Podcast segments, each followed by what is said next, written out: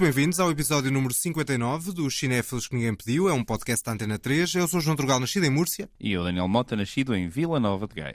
Voltamos nesta edição aos prémios da Academia, mas para já o resto da ficha técnica. O genérico e a marca sonora são do músico António Vasconcelos Dias, a imagem é da designer Joana Pereira e os separadores têm voz de Ana Markel e edição de Walter Santos. Temos de facto a 17ª edição dos Oscars. O Oscar que ninguém pediu. 17 cerimónia dos prémios de Hollywood. Estamos em 1945 a premiar os melhores filmes de 1944 e neste caso vamos até ao coro da missa. Everybody together now. You got your notes. Ba ba ba ba. Now we hit them all together we got a nice chord. Ready? Let's hear it. Este filme chama-se Going My Way, O Bom Pastor, em português. Uh, fomos de facto até à missa. Este é um filme bastante menos emblemático do que o Casa Blanca. Uh, Daniel Bota continua ali a prolongar o coro, o coro da missa, assim bem em fundo. Casablanca foi o filme anterior a ganhar o Oscar, este é bem menos emblemático, mas limpou-se sete Oscars. Significa que é muito mais cinema. É, é muito mais cinema, é muito mais filme, é, é muito mais tudo. É. Uh, isto, de facto, temos aqui uma. Bom, é assim. Sete Oscars, atenção, atenção, sete Oscars não são sete Oscars quaisquer. Filme, realização, argumento, história e ator principal e ator secundário. Seis dos sete Oscars são dos principais, digamos assim. Eu pergunto-me se na altura o trailer era alguma coisa do género. Vejam, um filme em que no seu clímax emocional podemos observar três homens a jogar golfe. e depois dessa intensa e excitante cena, vejam como eles jogam damas. E durante todo este tempo, absolutamente nada acontece. Estás a ser um bocadinho exagerado. Há ali qualquer. Ah, eu é que estou a ser exagerado. Estás a ser um bocadinho, porque temos dois padres de duas gerações distintas e, portanto, é no fundo essa o ponto de partida deste filme. E há na relação entre estas duas pessoas, um, digamos, com hábitos mais conservadores e outro que vem para modernizar a paróquia, que é o nosso claro. Bing Crosby. Há muito pretexto para o Bing Crosby brilhar, não necessariamente como ator, mas como cantor, mas há alguma na relação entre estes dois padres que eu acho alguma piada. Daí a ser grande cinema, não é? Mas tem alguma piada a relação entre estes dois padres. Estou a tentar encontrar alguns aspectos positivos deste filme. É, é assim, o filme é um filme leve, que tem uma moral Enxuta. Bonita, digamos assim. Sim, enxuta. Enxuta é, uma, é pá, palavra perfeita. Obrigado, João. Sim, é um filme que aquece, uh, personagem terra a terra. Calha de ser, uma, ser muito uh, longo, com menos 45 minutos. Passava muito melhor. Ficava quase uma curta, não é? Uma não, média metragem. Em duas horas e, e seis. Ficava com uma hora e vinte, que era o que devia. Mas o, o filme estende-se muito em sequências corais e, e, ele canta mais uma vez uma canção e agora canta com a rapariga e agora canta sozinho e ou seja tentando nos colocar na altura o que é que seria ver um filme deste? Um filme que como tu disseste, é enxuto, que tem um lado leve, que tem um lado que nos tira um bocado do que na altura estava a acontecer no mundo todo, da guerra. O filme, se calhar, acaba por ser premiado por essa capacidade que tem de nos colocar num espaço mental mais, mais pacífico, mais estável, mais razoável, se calhar. Pá, e o Bing Crosby ganhou o Oscar porque, de facto, tem uma voz de anjo. Sim, lá está, é, é tal coisa. O Bing Crosby é cantor e ator ao mesmo tempo neste Going My Way. É um bocadinho esses números musicais que também estão a, a sobressair aqui no filme e muito do filme parece feito para mostrar esses números e para uh, as canções uh, interpretadas pelo Bing Crosby brilharem ao longo do filme. Há uma curiosidade, é que este senhor, o outro padre, que é o Barry Fitzgerald, conquistou aqui algo absolutamente histórico nesta cerimónia de Hollywood. O que é? Já vou dizer a seguir ao certo. Mrs. Carmody, did the young priest come yet? He's here, but he insisted on changing his clothes before seeing you. Ah, that's nice. Tidying himself up a bit. Hello, Father. I'm your new curate, Father. Ora, o Barry Fitzgerald, que estava aqui a contracenar com o Bing Crosby, conseguiu duas nomeações neste filme, duas só para ele. Isso não é caso único. Realizadores e atores talvez possa ter acontecido uma outra vez. Aconteceu certamente mais vezes um realizador ser nomeado como realizador e como argumentista, ou como produtor do filme também. Portanto, isso aconteceu várias vezes. Agora, isto só aconteceu uma vez. O Barry Fitzgerald foi nomeado para melhor ator e para melhor ator secundário com o mesmo papel. Isto faz algum sentido? Faz, faz, João. Eu vou-te explicar o sentido que isto faz. É, Álcool? É um total... Eu, eu quando vi esta curiosidade, eu achei, pronto, esta malta andava um bocado perdida e percebo que, pronto, que quiseram dar esta benesse. Honestamente, estou aqui a tentar dar uma volta, mas não há, obviamente, razão nenhuma para um ator ser considerado em duas categorias. Aliás, ele até podia ser considerado em duas categorias. Se fossem dois papéis diferentes. nomeado- Não, se fossem dois papéis diferentes. Mas porque ele tinha dupla personalidade, uma coisa qualquer assim parecida. Não vai não Sim, havia alguma lógica, não é? Já Ou dois gêmeos. vezes- Gêmeos, por E exemplo. nós, exato, gêmeos, isso era incrível. Não é? Um gêmeo. Então, Jeremy Irons, por exemplo, no Irmãos gêmeo. Inseparáveis, era nomeado para melhor ator com um e melhor ator secundário com outro. Fazia mais sentido. Pelo menos eram papéis diferentes. Isso era inacreditável. Mas eu estou a imaginar, é, é- é- eles a dada altura também não tinham, se calhar, eh, os critérios tão bem definidos como têm hoje em dia. Ou seja, eu não sei muito bem os critérios que definem o que é que faz uma personagem principal ou secundária num, num filme, porque já houve várias vezes em que o personagem secundário, ou melhor, o ator secundário, que ganhou o Oscar de melhor ator secundário, não só é aquilo que nós mais relembramos do filme, como é, é uma parte integral da história. Portanto, a dada altura, o que é que é o ator principal? É o que tem mais tempo por- sobre quem é a história? Esse critério nunca foi muito claro. Vale a Porque a verdade. nível de tempo no ecrã, ele aqui pode ser perfeitamente ator principal. Exato. A questão é também o, qual é que é o protagonismo da personagem na própria história. não é? E claramente o Bing Crosby é, o- é a personagem principal desta história. Claro. Este filme é realizado pelo Leo McCarey e não estamos a falar de um realizador que eu acho de segunda categoria. Aliás, eu já trouxe aqui ao longo destas cerimónias de Oscar dois belíssimos filmes, uma ótima screwball comedy chamada Com a Verdade Me Enganas e, acima de tudo, talvez um dos melhores filmes que trouxe aqui nestes episódios, que é um notável melodrama chamado Make Way for Tomorrow, sobre, a velhice, o envelhecimento e a forma como eh, a sociedade trata os idosos. A questão é que aquele, ele aqui não, é um, não, não tem um papel muito vincado nesta história. Lá está, eu acho que o Bing Crosby acaba por ser, se calhar, o encenador dele próprio em, em muitos momentos e o que acaba por resultar é um filminho de domingo à tarde com toques de positivismo à capra, mas que fica muito aquém no resultado final. Sim, o Capra não é. Nós falamos muito desta questão do humanismo e do positivismo, mas o Capra vai um bocadinho além disso e é um, é um realizador com um cunho artístico muito forte. Ah, este filme parece-me de tarefeiro, ainda para mais, pelo que tu dizes, eu, eu também ainda não vi. Pelo menos o Make Way for Tomorrow eu, eu queria muito ver, porque tu falaste do filme com muita paixão. E eu depois de ver este filme ainda fiquei mais curioso, porque este filme parece-me tão standard, tão banal, tão básico. Pensei, como é que este realizador algum dia fez algo que o João achou tão, tão forte? Mas ah, verei. Se calhar ele aqui foi tarefeiro, não é? E, nesse, e, no- e noutros filmes não o foi, portanto pode acontecer uh, um bocadinho isso. Uma vez tarefeiro, para sempre tarefeiro. Depende, eu acho que há realizadores que fazem projetos para ganhar dinheiro e em que aí são tarefeiros para depois poderem fazer os seus projetos de autor em que de facto tem uma marca, goste-se mais ou goste-se menos. Portanto, eu acho que isso não é bem. Diga um. Possivelmente o Kenneth Branagh, que goste ou não, há um lado daqueles policiais do Poirot que são uma coisa e há os filmes teatrais que são outra, não é? Ou o Belfast que também é outra. E portanto há dois estilos completamente diferentes. E se calhar ele tem mais marca num do que no outro. Eu vi o, do, o Expresso do, do Oriente aqui há uns anos numa viagem de, de avião e posso-te garantir que é uma bela atrapalhada. Prefiro o Going My Way. Ok, pronto. E o Kenneth Branagh não é necessariamente um realizador descartável. Tem coisas Mas que podem nós, ser não, mas nós não dissemos maravilhas do Belfast também. É verdade. Bom, outra coisa que este filme conseguiu e nunca tinha até agora isso sido conseguido pelo vencedor do Oscar de melhor filme, lá está, é o sétimo Oscar. O sétimo Oscar deste filme, para além dos seis que eu disse há pouco, é o Oscar de melhor canção. Or would you like to swing on a star? Carry moonbeams home in a jar and be better off than Este Swinging on a Star ganhou o Oscar de melhor canção e pela primeira vez foi para o mesmo filme que venceu o Oscar principal. E também posso estar a ser implicativo, mas também diria que esta música não ficou na história. Eu, quando percebi que foi esta canção que ganhou o Oscar de melhor canção, eu, eu tinha visto o filme e pensei, ah, tem canções bonitas e tal. Provavelmente são quase todas eh, pré-existentes. Epá, mas esta canção não tem ponta para onde se lhe pegue. Pá, também não sei, não consigo dizer isso à escala dos anos 40, não é? Esta canção é, é o equivalente a dar o Oscar de melhor canção àquela do Eu vou comer laranjas e bananas. É, é equivalente. Não era mau. Sou uma taça. É, como se uma dessas canções ganhasse o Oscar de melhor canção, não é?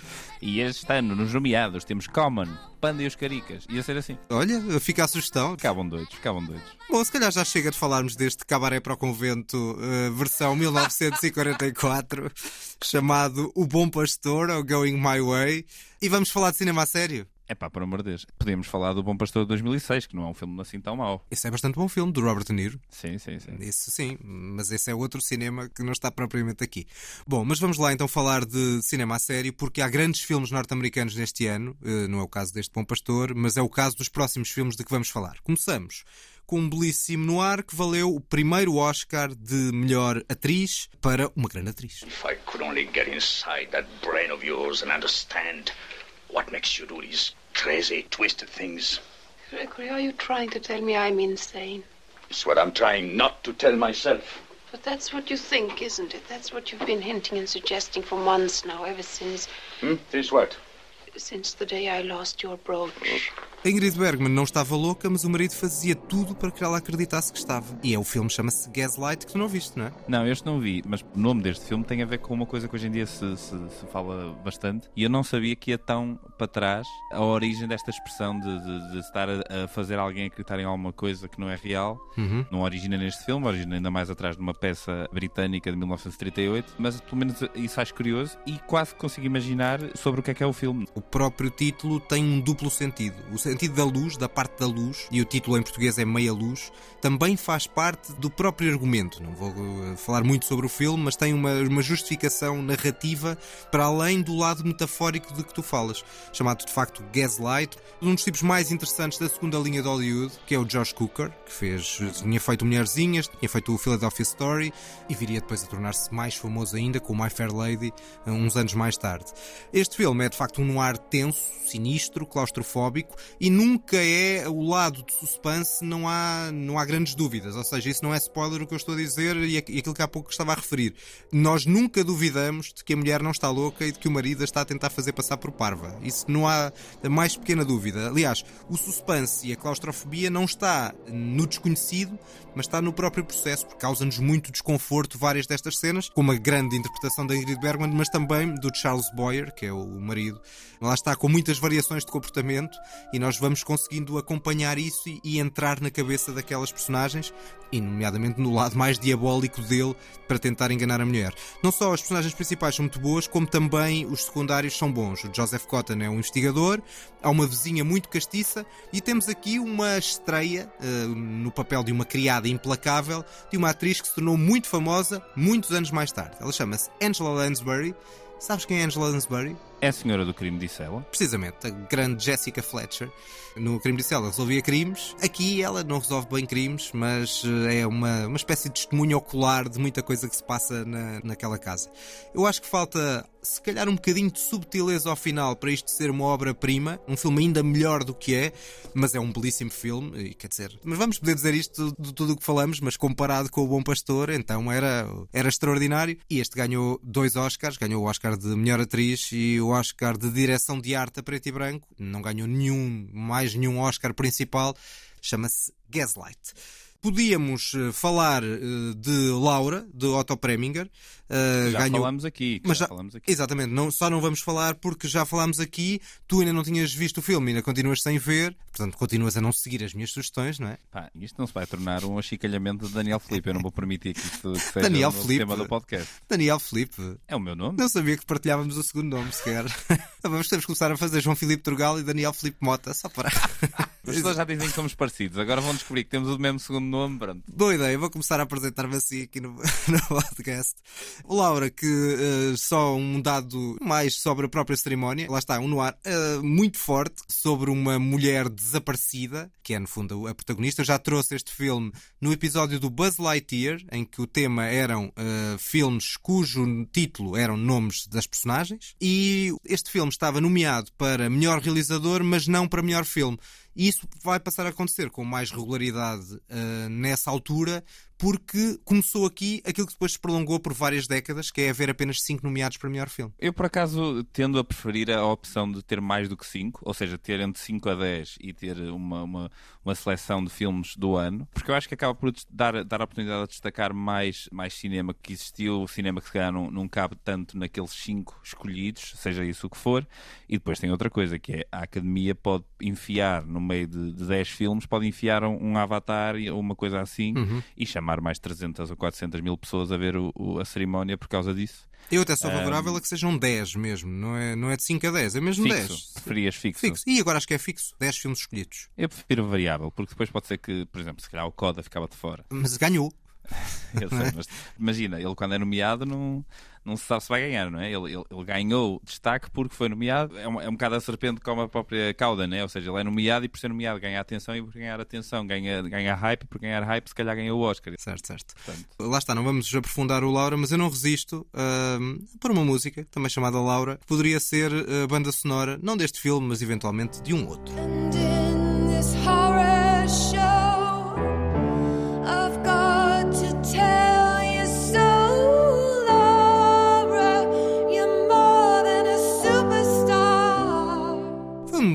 diálogo entre o passado e a contemporaneidade através deste Laura de Bad for Lashes, que eu diria que nunca seria banda sonora, obviamente, deste filme de 1944, mas podia perfeitamente ser banda sonora de um filme de David Lynch. Sim, sim, completamente. Ainda para mais este, este ambiente todo fantasmagórico e de pesadelo que bate tão certo com algumas coisas do Lynch. Existe também uma canção do próprio do Laura, um standard jazz que tem versões de toda a gente e mais alguma.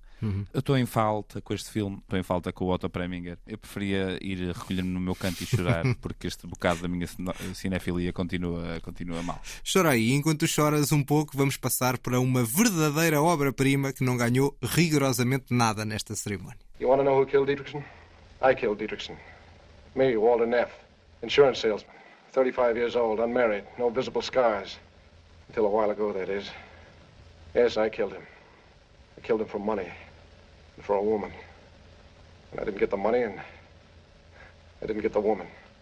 Pretty, isn't it? Cá temos. E esta revelação sobre o crime é feita logo no início do filme. Portanto, novamente, a dúvida, o suspense, a tensão, não estão em saber quem matou. Estão em todo o processo. E o filme é de um dos grandes cineastas de todos os tempos, chamado Billy Wilder. É, é, o, o Billy Wilder faz isto em dois filmes, neste e no Crepúsculo dos Deuses, não é? Uhum. Pelo menos. Este chama-se Double Indemnity, pagos a dobrar, falta dizer o título. Este, este é basicamente o standard pelo qual todo o cinema no ar depois se acabou por reger, não é? Certo. Isto é um filme malhaço e começa com esta frase: I didn't get the money and I didn't get the woman. Uhum. Um, o argumento é escrito aqui pelo Billy Wilder em parceria com o Raymond Chandler, que é autor de uma série de Pulp Fictions e é dos filmes mais eficazes. O próprio Billy Wilder considerava o seu filme mais eficaz porque dizia ele: é o filme que eu cometi menos erros. Portanto, a nível de argumento e a nível de realização, está de facto uma coisa muito bem feita. Isso é uma imitação, a tentar Eu imitar. acho o filme soberbo. Não, João, não. É, é só porque eu sempre que ouvi alguma coisa do Billy Wilder, ele, ele parecia-me assim meio choninhas. Mas os filmes são zero choninhas. Enfesado, enfesado até, é verdade. Exato, exato. Este aqui, este aqui é um, é, um, é um filme malhaço do fim do mundo e de facto nós temos esta coisa nos episódios dos Oscars, é, ao contrário de algumas edições, tipo Casa Blanca, o All Quiet on the Western Front, nós temos esta coisa que é vamos falar agora aqui do filme que ganhou o Oscar ok, então agora vamos passar ao cinema como deve ser. E neste caso aqui estamos em cinema, com C grande. Completamente. Instituiu muitas das bases do género no ar em muita coisa. Porque era o suposto crime perfeito, que era para ceder a um seguro de vida matar o, o marido de uma senhora com quem o Walter Neff contactou, e o prémio seria a dobrar se o crime fosse cometido em certas circunstâncias. Portanto, era tudo perfeito, aquilo era um crime fácil, o dinheiro chegava e nada a dizer.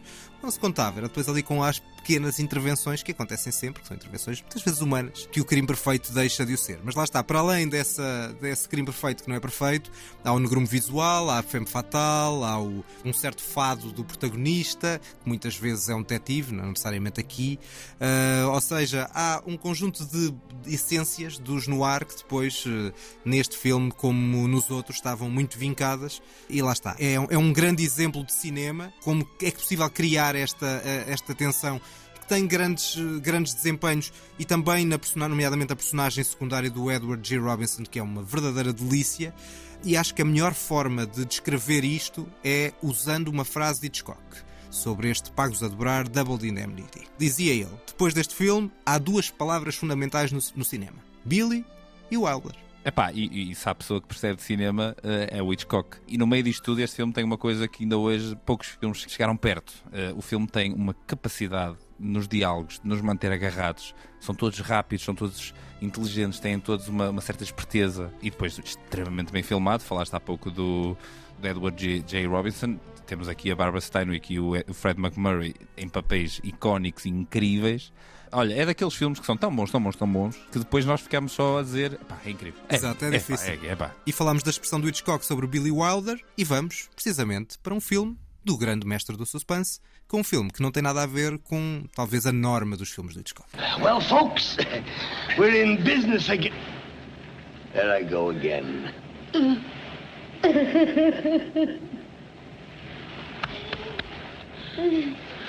Well, I only hope Miss Spencer hasn't been worrying too much. Who's Mrs. Spencer? My wife. George, you married? Well, things happen to everybody, you know. Alfred Hitchcock e Billy Wilder, que juntos tiveram 10 nomeações, 7 para Double Indemnity e 3 para este Lifeboat e 0 Oscars. Sim, senhor. É para se ver como a academia estava impecável. Nomearam o mesmo gajo para secundário e para principal. E deram zero Oscars ao Billy Wilder e ao Hitchcock. Está impecável. Está tudo certo, é isso mesmo. Se calhar lá está, havia ali umas substâncias psicotrópicas em Hollywood, em 44. É, isso eu não sei, mas. eh, mas Ah, isso havia de certeza. Em geral, em Hollywood, havia de certeza. Em geral, em Hollywood, até, eh, pronto, até hoje. Mas é curioso teres dito que este filme sai um bocadinho fora do, do standard Hitchcockiano, e é verdade. Ah, o filme passa-se todo numa só localização e é um barco de salvação, um barco de salvamento. Convém dizer que o filme em português tem esse título tão novelesco que é Um Barco e Nove Destinos. Exato. Parece Olhos d'Água, parece uma canção do Toy. um abraço para o Toy, mas um abraço para o Toy. Um abraço para o António Ferrão, claro. É assim, apesar de ser uma diferença para o que vem antes do Hitchcock, não é uma diferença para o que vem depois. Este é o primeiro filme do Hitchcock com um cenário limitado, mas depois temos três excelentes filmes, que é o, o Rope, a corda, A Janela Indiscreta. a Janela Indiscreta e ainda o Chamada para a Morte, o Dial M for Murder, que também se passam todos em espaços confinados e acaba por ser um- uma imposição geográfica que o próprio Hitchcock se impõe a ele próprio como forma de, de tornar os filmes interessantes. Este Lifeboat é adaptado de um, filme, de um livro de, de John Steinbeck e conta no papel principal com a atriz Tallulah Bankhead. Há duas histórias à volta deste filme, eu vou contar as duas. Primeiro vou com- começar com a mais, sei lá, são, são as duas, são as duas como se diz hoje em dia problemáticas. A Tallulah Bankhead tinha que subir, como todos os atores, tinha que subir umas escadas para ir para dentro do, do lifeboat, para ir para dentro do barco salva-vidas, e ela, por alguma razão, nunca usava eh, roupa interior. E isso fazia com que sempre que ela subia as escadas, toda a, a equipa do filme começava "Uh!" Hoje já não aconteceria, Ah. felizmente. E a dada altura foram ter com o Hitchcock e disseram: Senhor Alfredo, temos aqui um problema, que é isto está a acontecer assim assim. E ele disse: Percebo, mas eu não sei se é um problema do departamento de roupa, do departamento de maquilhagem ou do departamento de cabeleireiro. Pois, o Hitchcock também era um tipo endiabrado. Era, era. Essa é uma boa maneira de descrever o Sr. Alfredo. Era, exatamente. Uma maneira, um eufemismozito, não é? É um eufemismo bastante jeitoso.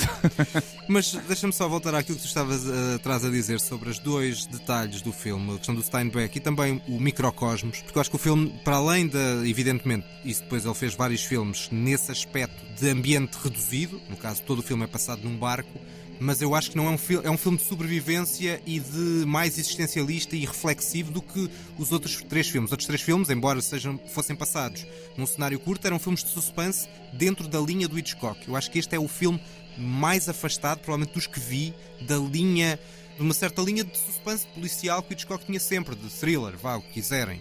E este filme não é nada disso. Há ali um lado sobre uma reflexão sobre a guerra, e lá está, também o facto de ter o argumento do Steinbeck também ajuda a dar se calhar outro condão. Steinbeck, curiosamente, não gostou nada do resultado final e quis mesmo até, até mandou uma carta à, à 20th Century Fox para que fosse retirado o nome dele dos créditos, depois acabou por Sim, isso não sim, sim. acontecer, por não ter gostado, por exemplo, da paródia em torno de uma personagem de um negro e de uma, de uma certa alegada crítica ao sindicalismo. Eu, curiosamente, não consigo encontrar muito isso. Sim. A- Acho que o filme é muito mais. hum, há um lado de sarcasmo e há um lado de crítica sobre a miséria moral, nomeadamente em tempos de guerra, que está lá muito presente. Não vejo, não vejo esses aspectos, mas também, lá está, lá estamos nós a olhar para o filme com esta distância temporal que é sempre difícil. Sim, e, e há aqui outra coisa, para além dessas críticas, o filme na altura foi também criticado porque supostamente há uma, uma, uma representação um pouco simpática de um, de um capitão alemão. Eu acho que o Hitchcock neste filme, apesar de realmente ter esse lado que é diferente e não é tão policial, ele acaba por ter aqui aquilo que para mim o torna mais delicioso, que é este lado de olhar um bocado para a humanidade com uma certa distância e, e apontar críticas e colocar-nos todos em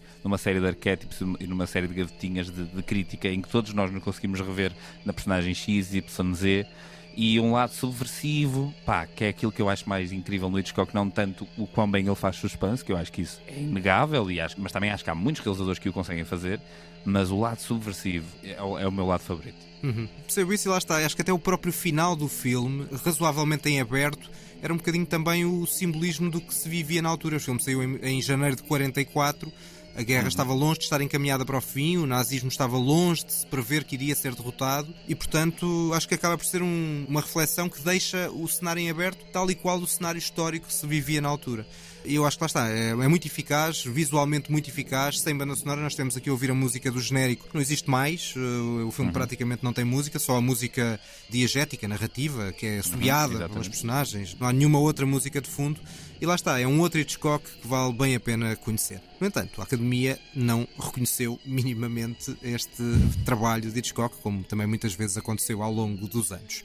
Fechamos a parte dos Oscars com um bocadinho de bonecada. Pra mim? Oh, meu bem!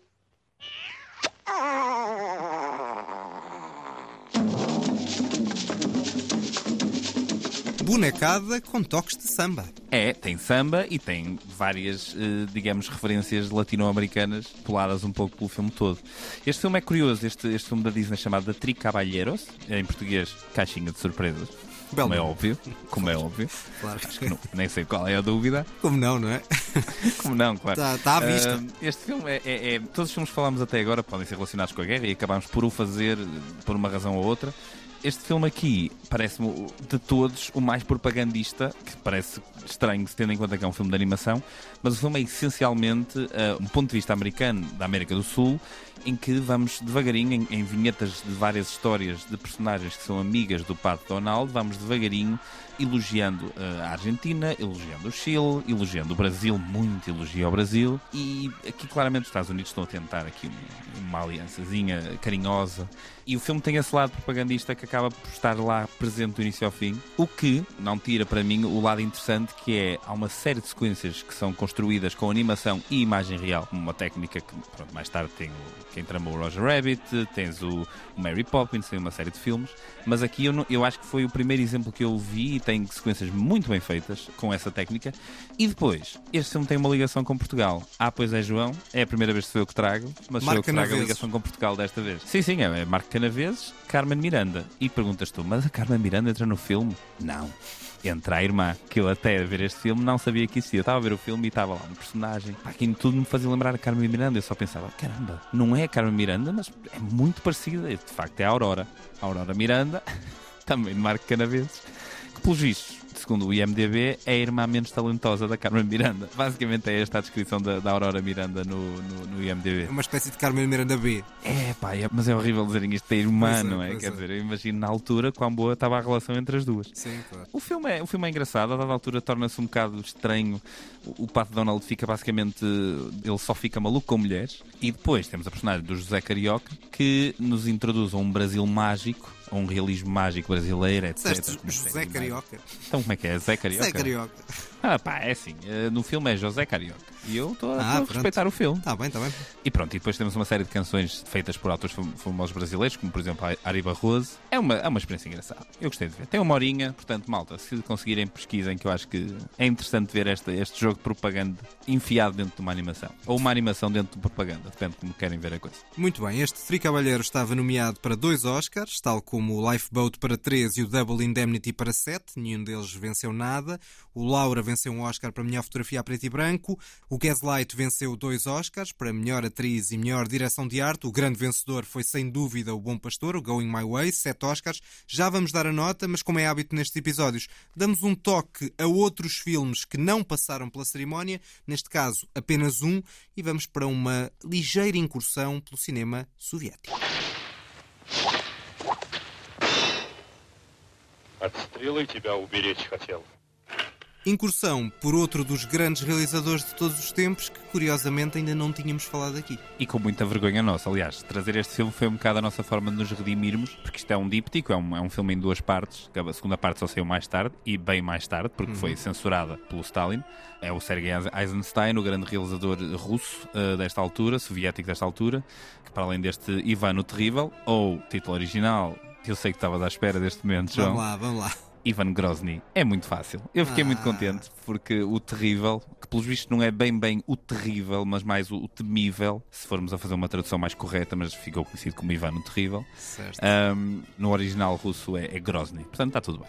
O Eisenstein aqui foi comissionado pelo Joseph Stalin a fazer um filme em que, num processo de alegado revisionismo histórico, apresentasse um, um retrato benéfico do primeiro czar da, da Rússia do século XVI, Ivan Vasilievich. O quarto. Está bem, Ivan o quarto. O que temos aqui é um filme que é absolutamente inacreditável. Hum. Ah pá, é que é incrível que o único filme que realmente não tem coisas muito interessantes para dizer é o destaque do episódio, mas, Certo, mas este resto. filme é impressionante.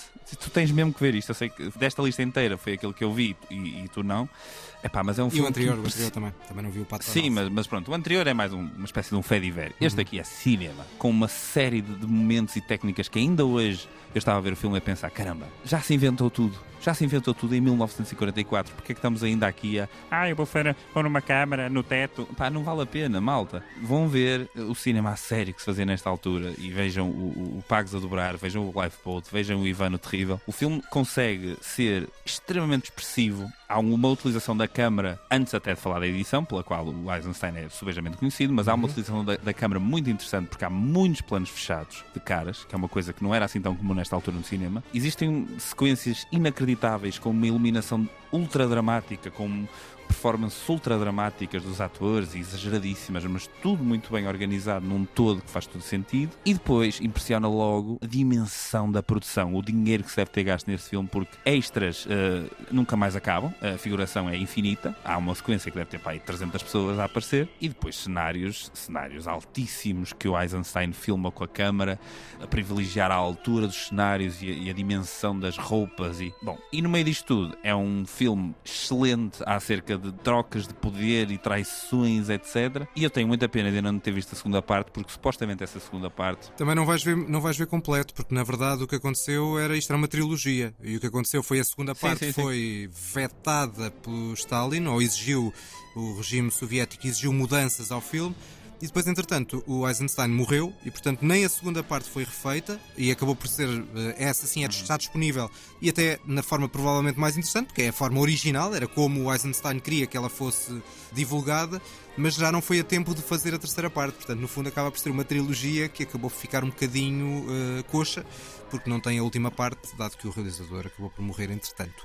Ah, mas lá está, o Eisenstein é, é- Eu não vi este filme, mas ele é uma das chaves do, do cinema, nomeadamente da, do cinema enquanto transformação social, era o cinepunho eh, soviético, e a questão da montagem. Eh, e aí a montagem foi uma das marcas eh, em todos os estudos de cinema e de- de- sobre a história do cinema, o trabalho do Eisenstein e o trabalho dos soviéticos ainda mais atrás, nos anos 20, a montagem lá está como uh, a chave, não só para essa transformação social, mas como um reflexo do pensamento do cineasta e uma forma de tu conseguires uh, chegar ao, ao, ao espectador. E ainda antes do trabalho do Eisenstein, há aquelas experiências do Kuleshov que são muito interessantes. Para quem não sabe, é mostrar uma imagem de uma pessoa e depois a seguir mostrar uma imagem ou de um prato de comida, ou de uma mulher, ou de uma, de uma morgue. E nós incutirmos na nossa cabeça as ideias de fome, desejo ou pesar com a mesma imagem da pessoa. Ou seja, já estamos a ser modelados, manipulados de alguma forma pela montagem. E é o poder da montagem no cinema. Tal e qual, não diria melhor, João. É de ver, é de ver este e todos os outros filmes que falamos aqui. O que é que não é de ver? Ou seja, vão ver, vão ver, claro, todo o cinema para ver, etc, etc. Sim. Mas se tiverem que escolher, eh, não vale muito a pena ir ver o, o Going My Way. Então vamos à nota. Eu vou dar um 3. É bem, eu vou dar um bocadinho mais, vou dar o desconto, vou dar eh, o facto de estarmos em guerra e de haver uma ideia de positivismo. Houve outro filme que nós podemos ter falado este ano, que era o To Have and Have Not, do Howard Hawks, que a Academia também ignorou completamente, esse então nem nenhuma nomeação teve. Era um ótimo filme, mas lá está, acho que caiu um bocadinho de ser uma espécie de Casa Blanca B. E se calhar o romance em tempos de guerra já não estava, já não estava a bater em Hollywood. Hollywood já queria coisas mais escapistas. Eu, sendo simpático e atendendo a esse fator e a ver uma, ter a tal lógica de moral inatacável, vou dar um 5 em 10 e portanto o filme fica com 4 em 10 de média, é dos mais fracos ainda assim que tivemos aqui, também não merece naturalmente outra coisa. E lá está, eh, há muito cinema bom eh, em 1944, não é o caso necessariamente deste Going My Way. E posto isto, vamos para a lista e vamos continuar, lá está, com atores músicos. A lista que ninguém pediu. Ora, lá está, nesta lista vamos eh, fazer como Bing Crosby, ou seja, vamos ter filmes em que o ator ou a atriz é também cantor na vida real, digamos assim. Ou seja, tem, Exatamente. está ligado a duas artes: a arte da música e a arte do cinema, da representação. Neste caso, em episódios de Oscar, temos apenas dois filmes, podem ser dois a não perder, ou um a não perder e um a não ver. Como é que tu fizeste? Eu fiz um a ver e um a não ver. Tenho muito receio que o meu a não ver seja o mesmo que o teu, porque há uma escolha relativamente recente, muito óbvia. É possível. E tenho alguma pena que vamos falar do mesmo filme, vamos os dois cair em cima do mesmo filme, mas, mas eu vou tentar explicar porque é que eu escolhi esse filme. Não foi só porque eu acho fraquinho, mas foi para falar de outras coisas. Muito bem, mas para já a tua escolha a não perder. Esta escolha eh, está, digamos, eh, e reparem bem o que eu vou fazer aqui, vamos ver quem apanha. Esta escolha está em sincronia com o- os tempos atuais. Neither of you yet. The Facebook is cool. That's what it's got going for it. Yeah. You don't want to ruin it with ads because ads aren't cool. Exactly. It's like you're throwing the greatest party on campus and someone saying it's got to be over by 11. That's exactly right. You don't even know what the thing is yet. exactly. How big it can get, how far it can go. This is no time to take your chips down. A million dollars isn't cool. You know what's cool? You. A billion dollars. Temos Justin Timberlake. Temos Justin Timberlake, temos David Fincher, temos a rede social e temos, para mim, um dos grandes filmes dos últimos 20 anos. Eu não diria tanto, mas que é um biopic muito invulgar e muito mais eficaz do que outros, isso sem dúvida alguma. Quando na altura foi anunciado que se ia fazer um filme sobre o Facebook, acho que toda a gente ficou, mas que raio é cá para fazer acerca do Facebook? Pois bem, o David Fincher uniu-se ao Aaron Sorkin e o Aaron Sorkin disse: Tem aqui o teu argumento. E ele apareceu-lhe com uma pasta de 300 páginas. E o Fincher disse: Muito giro, agora vais pegar nisso e vais comigo ao estúdio e vais ler as 300 páginas de argumento que tu criaste, mas com a tua velocidade a ler. E o Sorkin chegou lá e começou, sim, na verdade, não sei o que, muito rápido. E então, os 300 páginas de argumento, que normalmente seriam 300 minutos, passaram a 120 e tal minutos de, do Sorkin a contar o próprio filme. E foi assim que o Fincher disse: É assim que eu vou fazer este filme. As pessoas vão falar neste ritmo e o filme vai acontecer a esta velocidade. E assim se fez o, o Rede Social, que para mim é um, é um biopic extraordinário. Talvez, talvez acho o melhor filme do Fincher. Não sendo o meu favorito, eu acho que é o melhor filme dele. Um, Eu não o colocaria nem no pódio, mas mesmo assim, mas, mas é um ótimo filme. é? e é, lá está, é a ideia de, de ritmo, mesmo que não se ache um, um extraordinário filme, que é o meu caso, tem que se achar uma obra de extraordinário entretenimento. E um ótimo estudo de personagem também. Sim, sim, sim. E um ótimo Jesse Eisenberg, um ótimo Andrew Garfield. O filme está tá cheio de, de- estrelas jovens, na altura, ainda hoje jovens, porque o filme só tem 13 anos. Essa é uma das Ah, e- virtudes, é conseguir fazer com que o Andrew Garfield tenha um bom desempenho. Epá, isso é um exagero tão grande. não, mas não vamos por aí. E depois o filme tem esta coisa que é todo ele, digamos, acamado por uma banda sonora extraordinária e nós estamos cheios de bandas sonoras extraordinárias neste, neste episódio, porque já antes deste filme falamos do Ivano Terrível, que tem uma banda sonora incrível, omnipresente, do Sergei Prokofiev. E aqui o Trent Reznor e o Atticus Ross fazem, acho eu, a primeira banda sonora dos dois que ficou conhecidíssima e é, um, é uma obra incrível. Uhum. Acho que já trouxeste Fincher para não ver eh, algumas vezes, portanto estás a limpar um bocadinho a tua imagem depois de teres trazido Ah, sim, que o- sim. O, jogo e a sala de pânico para não ver. Sim, trouxe esses dois para não ver e eu gosto imenso do Fincher, gostou-me muito, mas, mas uh, o sincronismo, e não sei se perceberam, mas era uma piada com o facto do Timberlake ser vocalista dos NSYNC, Hum. NSYNC, não? Eu não tinha Ah, percebido. Pá, desculpa. Foi um bocadinho, foi um bocado, eu sei, eu sei. eu achei que era melhor. só uma ligação com os tempos correntes por causa das polémicas co- com, as redes sociais e com o Twitter e o X. ou que era. Poça, João, essa era muito mais rebuscada. Pois era, Ah, sei lá, mas eu achei que era. Não, como não estava é a ver tá- é- evidente, não é lembrava que dos estava em- N5 também. A questão A é questão é, estava em sincronismo porque o Fincher vai agora lançar o The Killer, que estreou em Veneza e foi bem recebido, e porque o Timberlake é o ator que é músico e cantor. Pronto. Eu achei que foi um bom momento de rádio, pá, mas pronto, foi o melhor que consegui. Muito bem.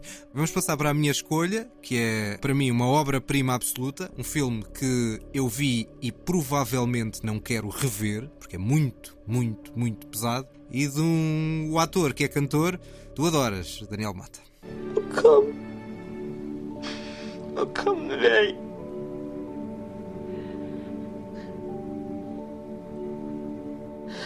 You just wait for me, alright? Okay.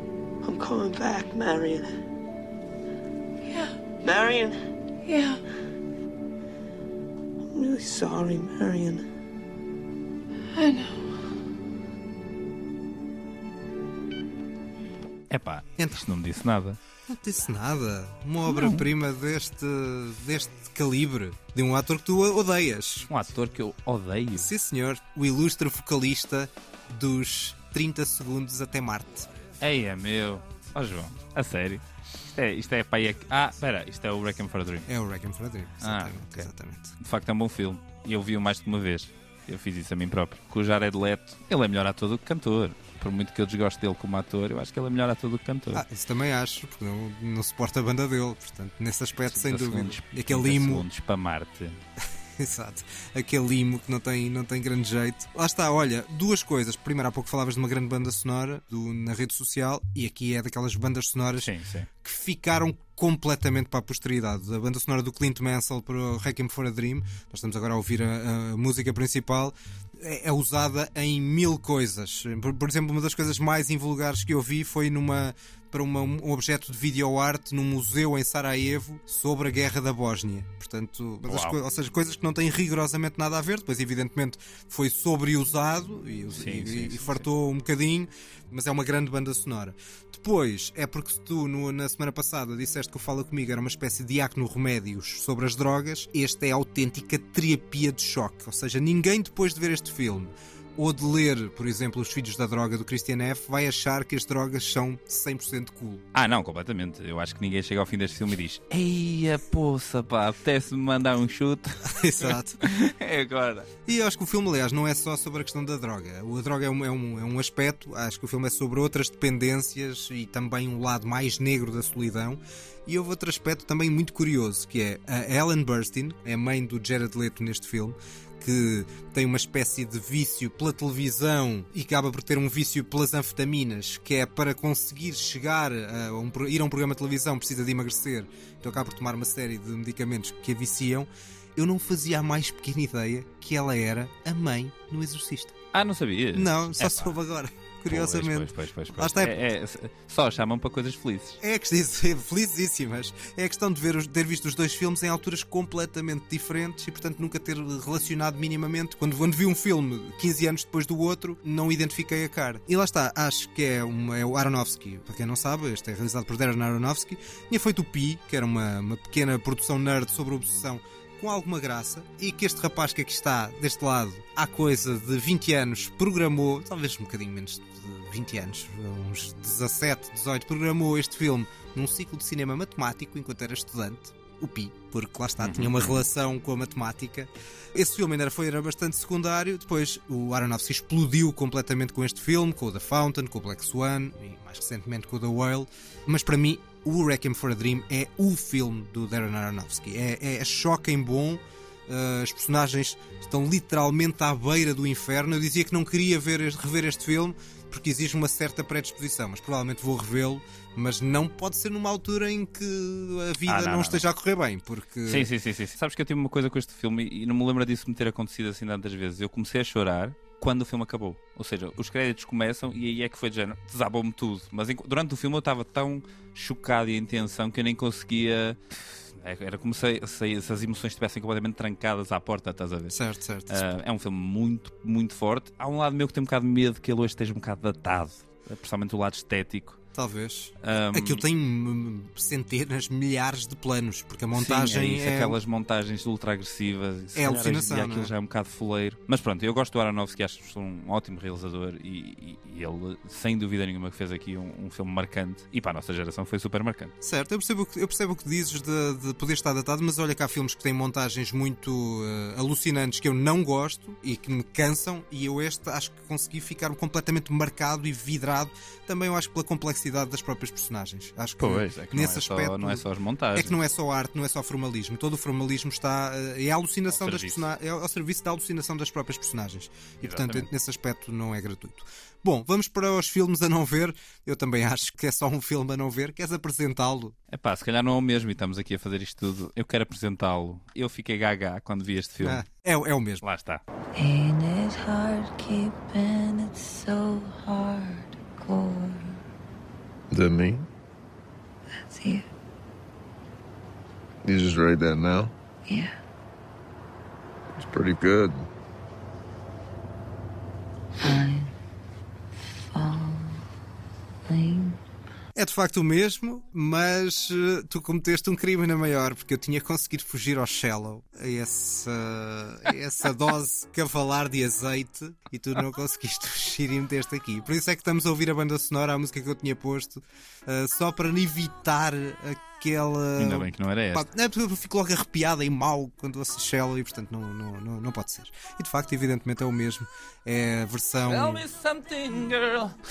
Pá, desculpa, João. Não, não resististe É- é a cantar um pouco? Uh, Não consegui. A cantar em, em overacting permanente da Bradley Cooper ao longo deste filme. É pá, mas, mas sabes o que é que me custa? Eu fiquei gaga a ver o filme, também não venho assim. Eu fiquei gaga porque o filme, é pá, teve uma atenção da crítica que eu estava. Eu estava a ver o filme e a pensar: será que eu estou a ver o mesmo filme? É um filme bastante fraco. Foi o único Star is Born que eu vi ainda. é um Pois, filme é bastante fraco. É que a questão é Ah, essa, é que o filme volta a uma história, transforma-o a, antes era o cinema e agora é a música dos, dos nossos protagonistas, mas não traz nada de novo às, eh, para além obviamente de um estilo moderno, evidentemente, eh, até do ponto de vista visual, não traz nada de novo, pelo menos às duas versões iniciais, eu não vi o da Barbara Streisand, às duas versões iniciais que eu vi e que também já não era um grande espingarda, vale a verdade. Mas voltar a fazer, voltar a insistir nesta história, eu acho que foi de uma, uma lógica de falta de originalidade. E Hollywood gosta muito destas, destas reciclagens de coisas,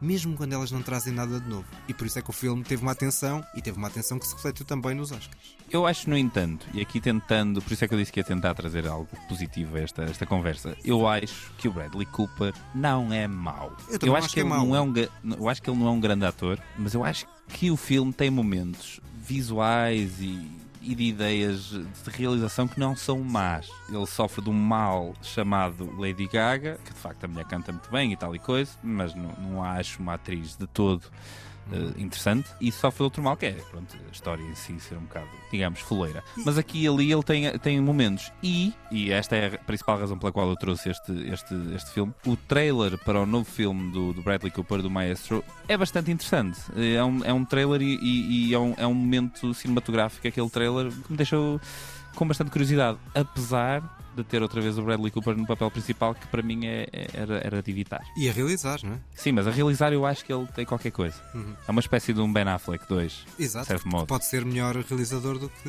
do que ator. Sim, sim, sim, sim. Lá está, eu, eh, acima de tudo, o que falaste também é a ausência de química entre este casal. Ou seja, este boy meets girl, aquela complicidade musical, toda metida muito a martelo, não encontro grande credibilidade, ou pelo menos uma credibilidade maior do que um filme de domingo à tarde, lá está, dos maus. Porque há muito filme de domingo à tarde eh, Sim, sim, sim. que se vê bem e, e pá, aqui há muito. É tudo muito azeiteiro. E pronto, e de facto foi para o culminar de uma lista que já era pequena e que foi muito, e que foi ainda Foi mais pequena curto. porque escolhemos o, o mesmo filme a não ver. Vamos então rever filmes a não perder. Filmes a não perder, temos The Social Network, a rede social de David Fincher, de 2010. O meu é o Requiem for a Dream de 2000. E depois o filme a não ver, porque claramente o filme não é para este podcast e para os seus apresentadores, é o A Star is Born, assim nasce uma estrela de Bradley Cooper, de 2018. Depois desta mini lista, vamos às notas finais. O Toca e Foge que ninguém pediu. Ora, tu tens duas notas, eu tenho apenas uma, portanto começas tu e começas com televisão. Começo com televisão, quem traz a televisão neste podcast sou eu, e por alguma razão, quando olharam para este podcast e pensaram quem é que nós queremos que tenha mais horas no ar, e pensaram, vai ser o Daniel, primeiro porque o João já está em todo lado e mais algum a aparecer na Antena 1, e depois porque de facto eu, nós dois, sou o mais, que consome mais seriados televisivos. Vou começar agora a fazer parte de um programa novo de rádio chamado Fora de Série, e mais detalhes virão a caminho, portanto se quiserem, se ainda não tiverem fartos de ouvir a minha voz e as minhas opiniões, podem também seguir esse, esse podcast. E para esse podcast eu vou trazer, neste primeiro episódio, uma série que é, digamos, o que nos anos 90 era um filme de hora e meia, hoje é uma série de sete episódios da Apple TV. A série chama-se Hijack, tem como protagonista o Idris Elba. Fazes-me é ter uma- saudades dos anos 90? Ou a contenção? eu acho que terias algumas saudades dos anos 90. Apesar de eu achar que a expansão de uma história destas para 7 horas não está assim tão mal feita. Ah, os criadores Jim Field Smith e George Kay ah, não fazem a coisa assim tão mal. Mas de facto, há, que há uns anos isto durava muito menos tempo. Agora, a série beneficia de uma coisa que é sempre que acaba um episódio, deixa-te num sítio em que pá, tem que ver o a seguir. E nesse sentido está bastante bem conseguido. Ah, os episódios também têm 40 minutos, 30, não são episódios assim tão grandes. E o Idris Elba é uma estrela de cinema completa. Ah, e funciona muito bem em filmes de ação. E isto é uma série de ação. Consegue, com mais horas, ter um bocadinho mais de espaço para desenvolver algumas personagens, o que também mostra que algumas personagens são atores um pouco fracos. E depois deixa-nos num final um pouco difuso, não se percebe muito bem para onde é que vamos e para onde é que não vamos. Ah, mas é uma série bem conseguida, bem executada. E se quisermos alguma coisa para escapar, se calhar já não estamos em filmes ah, de 90 minutos, estamos em séries de 7 horas, mas escapamos durante mais tempo. Bom, depois da televisão, sigo eu com o cinema coreano, por norma és tu que o trazes, mas neste caso temos um realizador bem menos acessível do que, pelo menos, Park Chan-wook ou Bong Joon-ho, é o Ong Sang-soo. O filme A Romancista e o seu filme foi medalha de prata em Berlim 2022, grande prémio do júri. Os filmes dele nunca, nunca têm uma narrativa muito clara, são pequenos esboços de cotidiano, em que há uma mistura, confusão, crise de identidades, encontros e desencontros, inconveniências, acasos, desconforto social, ou se quisermos resumir um bocado tudo, uma certa complexidade das relações humanas. É um homem que trabalha muito, o nosso Sang-soo, eh, já eh, faz muitas vezes mais de um filme por ano. Ele caiu muito no goto dos festivais, não tinha caído assim tanto no meu. Tinha-o visto em, em outros dois filmes, Noutro País e Mulher que Fugiu, eh, com esses condimentos, mas eu acho que aqui é bastante mais atrativo. É um belo desafio de meta-cinema por causa dos diálogos mais sumarentos, eh, da estrutura mais orgânica e por ter de facto uma reflexão sobre cinema. Eh, A nossa protagonista é uma romancista, lá está, o romancista do, do título do, do filme, em crise criativa e que quando visita a cidade de Natal encontra um velho realizador com quem tinha lidado no passado, conhece uma atriz e decide fazer, ser argumentista de um filme. Lá está, a romancista e o seu filme. Sem querer ser spoiler, nós vamos ver um bocadinho do filme, eh, do filme que ela construiu na parte, da parte final, e esse final é particularmente delicioso. E acima de tudo, o filme vale por problematizar, eh, sem ser nem forçado nem didático. O Aung San Suu deixa os filmes correr e tem, e é até bastante contido em termos de tempo. Os filmes nunca têm, por norma, mais de hora e meia, eh, ou pouco mais do que isso.